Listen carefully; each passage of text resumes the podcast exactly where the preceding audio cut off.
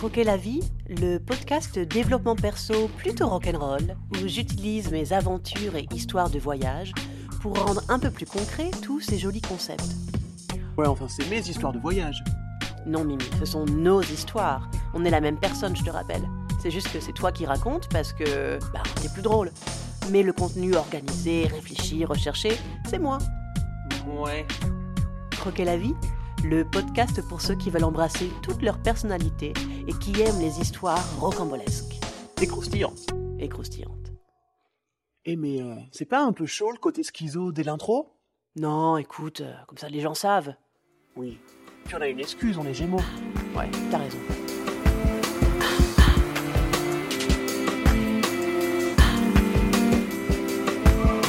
Épisode 10 Le Vipassana.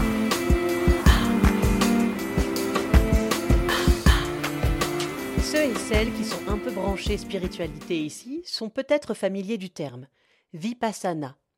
Mais comme en général on résume ça au centre Vipassana, où s'organisent les retraites de silence, je vais commencer par une petite définition. Ben tiens, tu sais quoi? Je vais jouer la définition Petit Robert, ça devrait m'aider à la faire bref.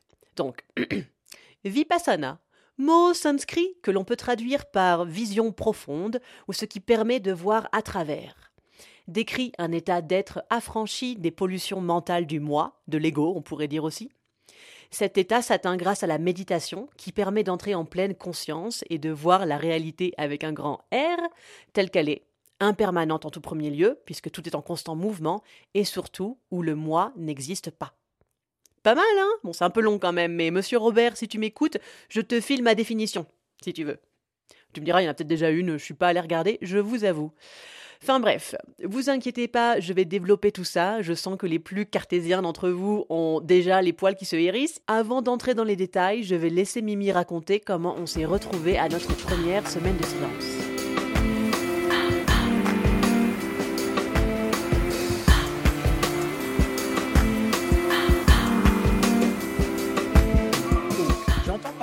Semaines de silence pour la première fois quand je suis en train de voyager en Inde. En fait, exactement quand je suis dans un ashram en Inde.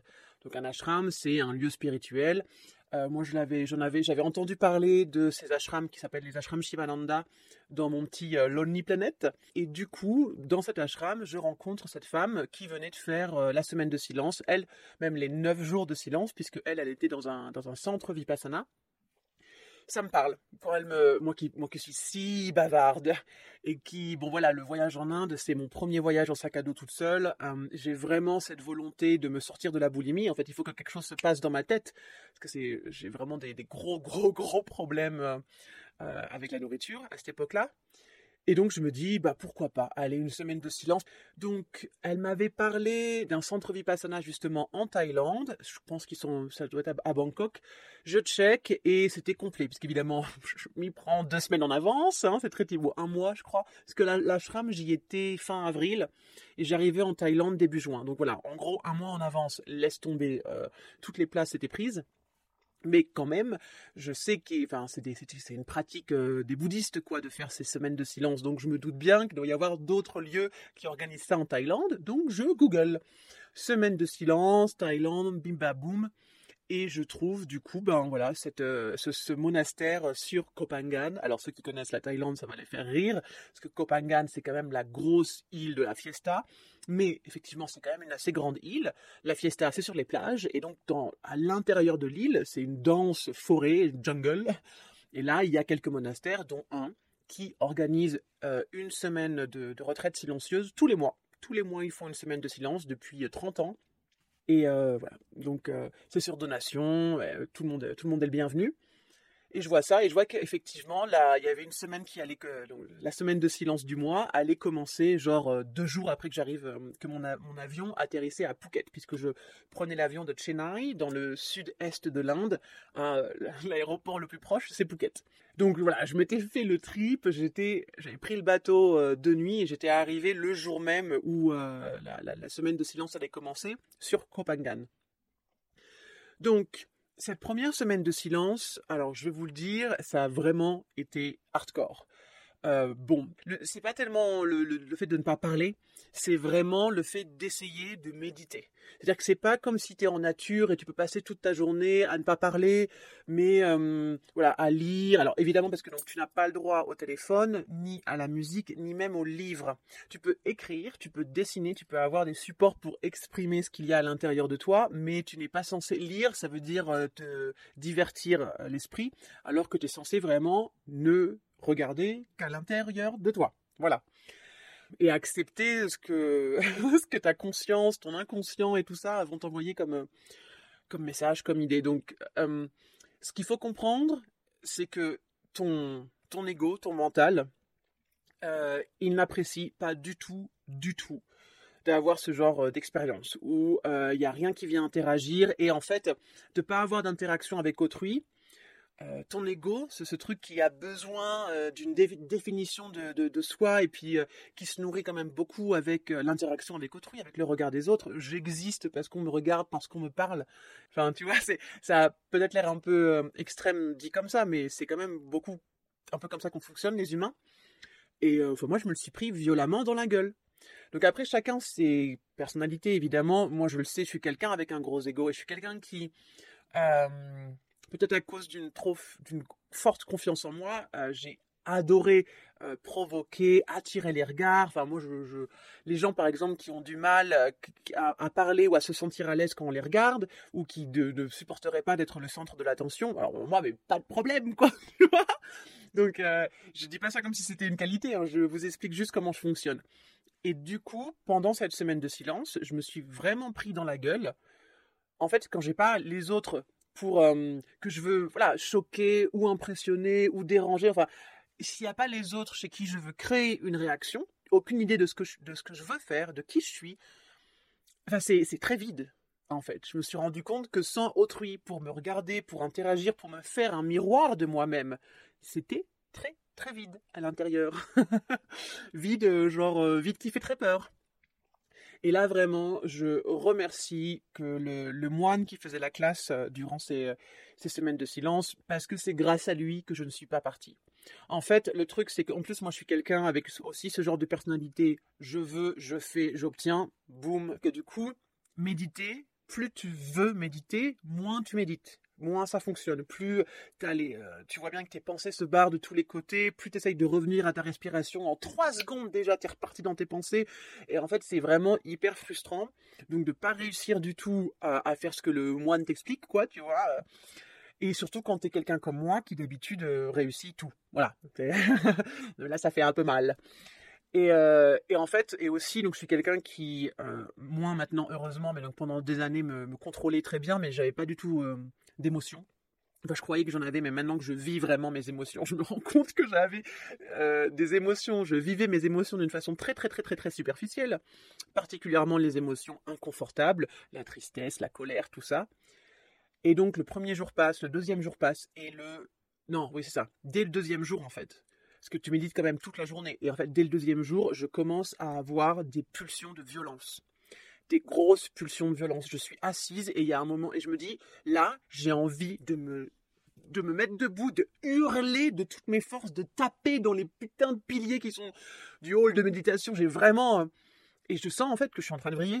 Je sens que euh, je suis en train de toucher des choses d'une violence. Euh, vraiment, je, ne comprends pas et du coup, je me fais peur.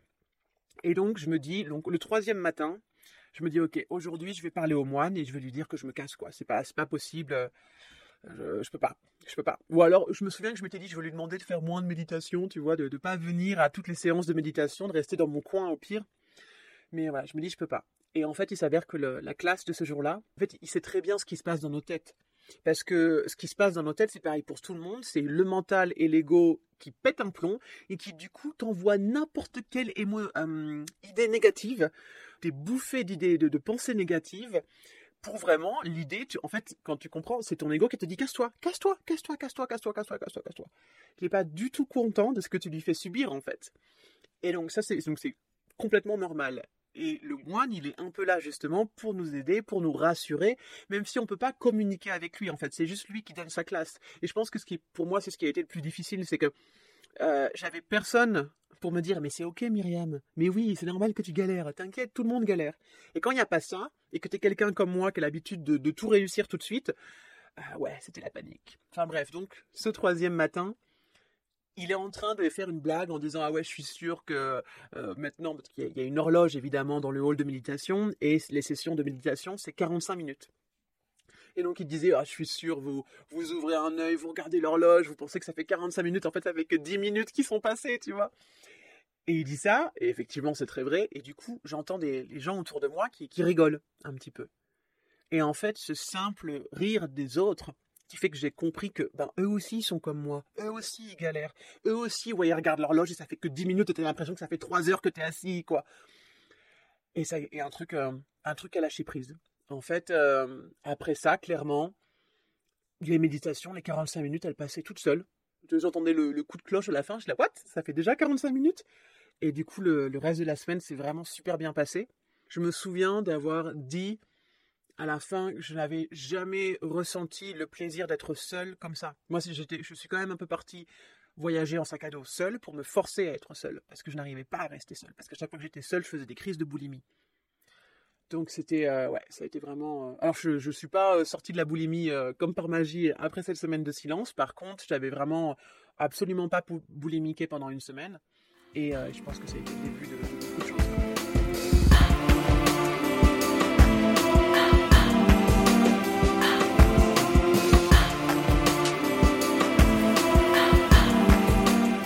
La pleine conscience et la méditation sont clairement des termes très à la mode, donc je vais vous expliquer comment je le vois et le vis. Je prétends pas du tout avoir la définition la plus juste. Hein. Donc la confusion la plus commune, et je comprends parce que c'était ce que je trouvais débile aussi à une époque, c'est cette idée qu'on arrête de penser. Ce qui, évidemment, n'a pas de sens si on réfléchit un peu à la façon dont notre conscience fonctionne. Pas besoin de s'être tapé le discours de la méthode de Descartes pour comprendre le je pense donc je suis. Donc je vous le dis, méditer, c'est pas essayer d'arrêter de penser. C'est essayer d'arrêter de penser à sa petite vie et à son petit moi. C'est arrêter de suivre les pensées que nous envoie notre ego, parce qu'elles sont quand même très limitées. On a l'impression qu'elles représentent toutes les possibilités de notre monde, ces pensées. On a l'impression que tout ce dont on a conscience représente la réalité entière. Grosse erreur. Il y a beaucoup plus que ce dont on a conscience, et heureusement. Ah là là là là, l'arrogance de l'humain. Merci l'ego. Non mais je rigole pas, hein. on peut quand même le remercier pour plein de trucs, notre ego. Il a fait de nous un animal un peu particulier quand même. Mais qu'est-ce que vous voulez L'ego, c'est comme tout dans la vie. Rien n'est tout blanc ou tout noir, surtout quand on comprend que tout est en mouvement. Si tu mets des petites flaques de peinture bien séparées les unes des autres sur un support plat, et que doucement tu inclines ce support d'un côté puis de l'autre.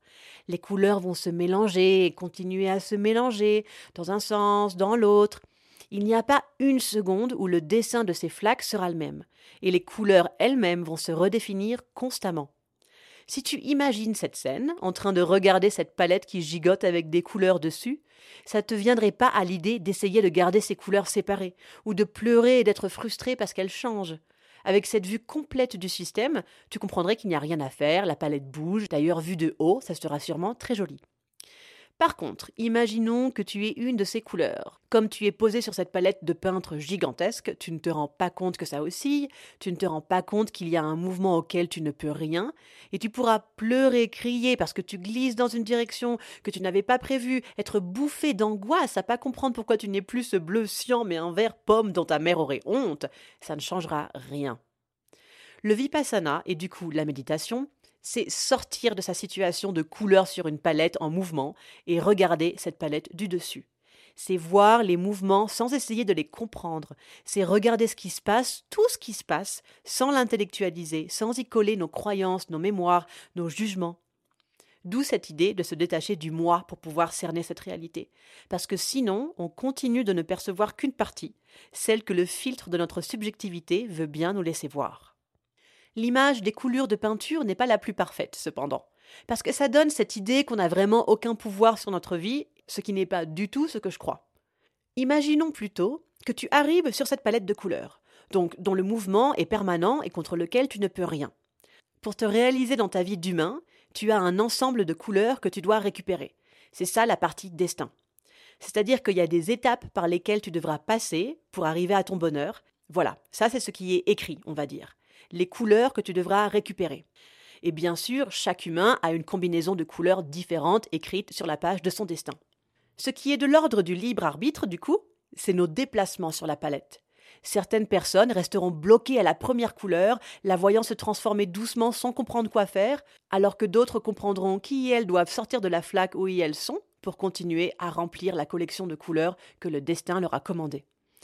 Certains, certaines termineront leur jour en ayant récupéré presque toutes les couleurs de leur vie, alors que d'autres auront tourné en rond et mourront sans avoir récupéré la moitié des couleurs que leur réservait le destin. C'est ça le libre arbitre. On est tous et toutes responsables de nos actions, même si on devrait dire réaction, parce que c'est un peu ça la condition humaine, non? Quelque chose arrive et on réagit. Et nos réactions dépendent de nos histoires, notre éducation et nos traumas, bien sûr. Voilà, après tout ce joli blabla, passons à la pratique. Donc l'idée principale pour atteindre l'état de conscience du vipassana, c'est de se concentrer sur nos sensations physiques, nos sens en général à vrai dire. Parce qu'il n'y a pas 300 solutions pour s'empêcher d'avoir nos pensées de l'ego. Il faut focus sur quelque chose du moment présent. Et quoi de plus présent que les sensations dans ton corps à chaque seconde qui passe? Le plus commun, c'est de se concentrer sur sa respiration. Donc par exemple, tu te concentres sur la sensation du contact du t-shirt sur ton ventre, tu le sens qui s'étire, puis se relâche. Tu vois bien qu'à chaque seconde, la sensation est différente, le mouvement de ta respiration ne s'arrête jamais. Tu peux aussi te concentrer sur la sensation de l'air qui entre et sort de tes narines. Un autre truc, c'est de focus sur le bruit, d'où l'intérêt des musiques de méditation. Quand tu fermes les yeux, tu peux aussi avoir des sortes de couleurs, de lumières sur lesquelles tu poses ton attention. Bref, tout ce que tu veux qui te permette de rester dans un moment présent et de ne pas partir dans tes pensées. Alors je te rassure, oui, les pensées reviennent régulièrement, mais plus tu pratiques, plus rapidement tu te rends compte quand tu n'es plus dans le moment présent, et plus rapidement tu reviens aux sensations dans ton corps. Je tiens à préciser qu'il y a plein de pratiques méditatives, c'est-à-dire des activités qui permettent de se détacher de nos pensées de l'ego, se balader en nature, faire des activités manuelles minutieuses, pêcher, mais c'est pas la même chose que la méditation vipassana, où tu essaies vraiment d'atteindre un certain état de conscience. Tu cherches pas juste à te relaxer ou te changer les idées, tu vois. D'où le fait qu'on parle plus souvent de retraite vipassana, parce que clairement, c'est pas un état qui s'atteint en une session de 45 minutes, tu vois. C'est une pratique qui demande de la discipline si tu veux vraiment avoir des résultats. D'où les retraites qui sont d'ailleurs en général des retraites de silence pour n'avoir aucune distraction pendant ce voyage vers l'intérieur. Même si c'est tout sauf une introspection, le vipassana. Le but n'est pas de, s'analyser, le but n'est même pas de comprendre. Mais c'est ce qui arrive à la fin, cependant. D'un coup, tu comprends. Tu comprends qu'il n'y a pas de raison de se battre, que tout est à sa place, et qu'au pire ça prendra du temps, mais que tout est juste. Pour moi, ça a vraiment fait partie des moments où j'ai compris pourquoi on appelait ça des expériences spirituelles. Parce que bon, tu sens bien quand même que tu connectes à quelque chose de plus grand dans ce genre de moment. Je vais vous décrire un peu plus la façon dont se passent les journées dans ces retraites, mais d'abord, je laisse Mimi raconter quand on est retourné dans ce monastère en Thaïlande pour refaire le Vipassana.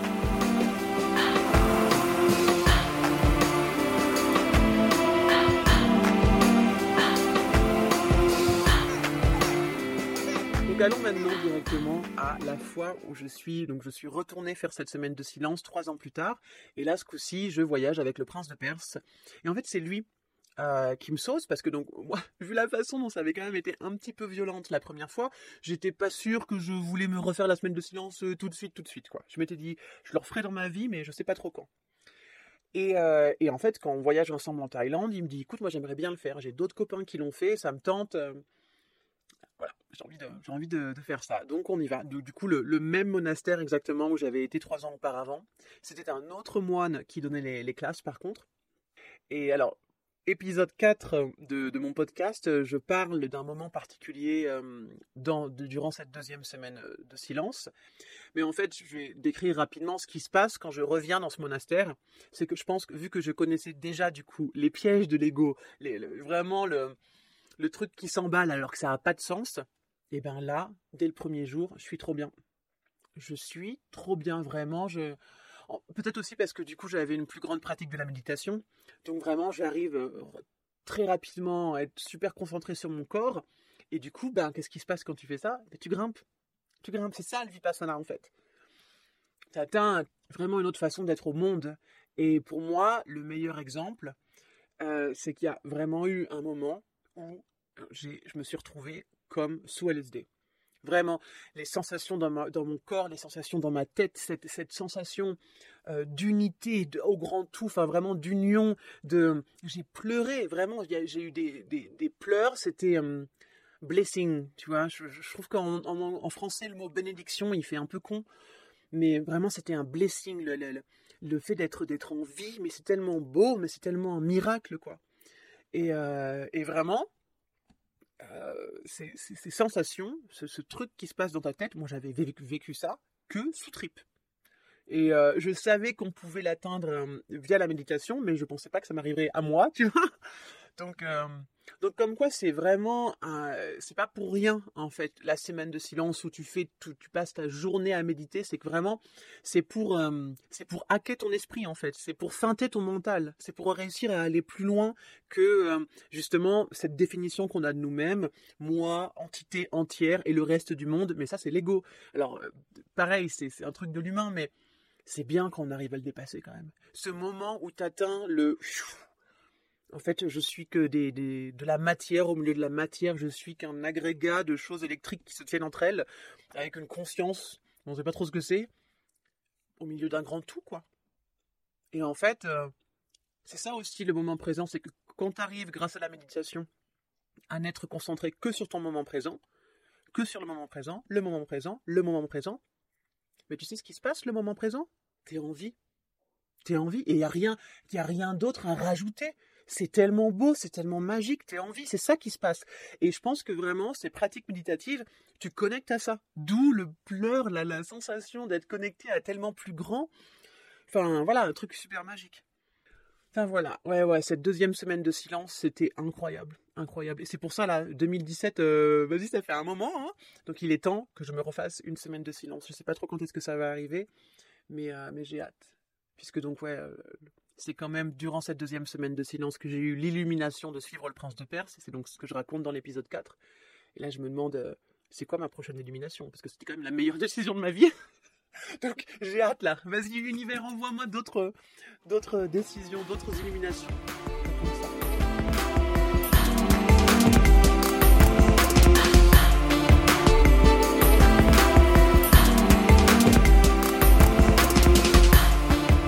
Ça s'organise. Les premiers jours, quand les gens arrivent, on peut encore parler, bien sûr. On va te donner une chambre ou une petite cahute. Alors, dans les chambres, il y a des vrais lits, mais tu es avec une ou deux colocs, un ou deux colocs, avec qui tu ne dois pas parler, évidemment. Et dans la cahute, il n'y a rien. Tu t'installes avec deux draps, un oreiller et une moustiquaire. Donc, tu as compris, tu dors par terre sur un drap. Mais au moins, tu es tout seul dans ta chambre. Donc le premier jour, les volontaires t'expliquent le déroulé des journées, puis tu choisis une activité de participation à la vie commune. C'est-à-dire que la nourriture végétarienne est cuisinée pour nous, mais après il va y avoir un groupe en charge pour nettoyer la cantine après les repas. Il y en a aussi dont le boulot sera de, passer le râteau dans les espaces communs. Je rappelle qu'on est en pleine jungle. D'autres qui vont balayer le hall de méditation, nettoyer les toilettes, bref, toutes les tâches pour garder l'espace clean. Puis à la fin de cette première journée, le silence commence. Et à partir de là, le seul autorisé à parler, c'est le moine qui donne des classes deux fois par jour et la personne qui prendra en charge le cours de yoga quotidien. Donc l'emploi du temps, c'est lever à 4h45 au son de la cloche, première méditation à 5h. Chaque session de méditation dure 45 minutes et on alterne entre méditation assise et en marchant. La session de yoga, c'est 45 minutes aussi, le matin, juste avant le petit-déj de 7 h ceux et celles qui ont leur propre routine allaient dans un hall séparé, et les autres restaient dans le hall de méditation, où c'est un prof de yoga parmi les méditants qui se portait volontaire pour donner la classe. Oui, ce qui veut dire qu'à chaque retraite, il y a toujours au moins un ou une prof de yoga, ce qui n'est pas si étonnant qu'on se le dise. La nourriture est un point assez particulier aussi, puisqu'on mange à 7 heures, puis à 11 heures du matin, et après plus rien jusqu'au lendemain, 7 heures. Enfin si, on a une pause boisson chaude dans l'après-midi, thé ou chocolat chaud. Alors c'est un but de santé physique. Si tu as déjà entendu parler des bienfaits du intermittent fasting, le jeûne intermittent en français, ça permet vraiment d'éliminer des toxines plus profondes déjà. Mais alors, dans le cadre du vipassana, ça a aussi un intérêt psychique. En gros, est-ce que j'ai compris? En repoussant notre instinct animal de le manger, tu vois, on laisse plus d'espace et d'énergie pour des activités cérébrales plus élevées, dirons-nous plus d'énergie pour tes activités spirituelles. Donc voilà, ah oui, et dernier point, il y a donc aussi le moine qui donne sa classe deux fois par jour. La classe, c'est une heure, je crois, mais je ne suis pas tout à fait sûre du temps. Une le matin sur la philosophie bouddhiste, l'histoire de Bouddha, tout ça. Alors j'ai appris plein de trucs. Et ça a souvent été dur de rester avec ma bouche fermée parce qu'il y a plusieurs points du bouddhisme qui me font un peu hurler parfois. Mais c'était quand même super intéressant. Et la classe de l'après-midi, c'est pour nous aider dans notre pratique de la méditation. Parce que, comme Mimi l'expliquait au début du podcast, ton ego n'est pas du tout content du traitement intensif que tu lui fais subir. Et avec le mental, ils vont t'en faire voir de toutes les couleurs pour te persuader de te casser au plus vite de ce putain de centre. C'est normal, mais du coup, comme on peut parler de nos difficultés à personne, heureusement qu'il y a les interventions du moine euh, qui aident vraiment à comprendre ce qui se passe et qui te donnent des conseils.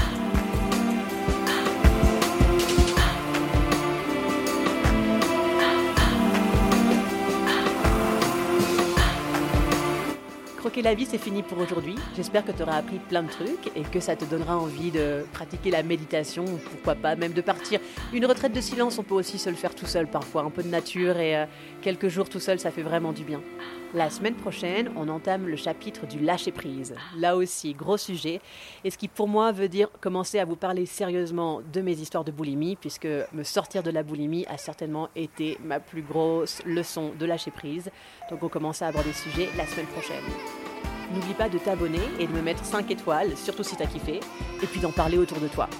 Si tu utilises Instagram, tu peux suivre la page du podcast Croquer la vie podcast. J'ai aussi une page d'autrice parce que j'ai écrit un livre qui s'appelle Solarose ou l'amnésie salvatrice. Et ma page d'autrice, c'est Malika Jean. Je vous mets les liens dans la description du podcast de toute façon. Il y a aussi une page Facebook, s'il y en a qui utilisent encore Facebook, qui s'appelle Croquer la vie. Si tu as des questions, des remarques, n'hésite pas à me contacter sur ces réseaux.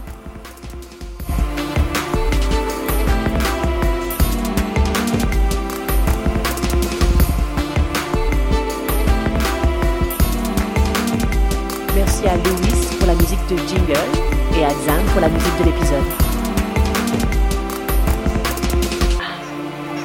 Je vous souhaite un lundi chatoyant.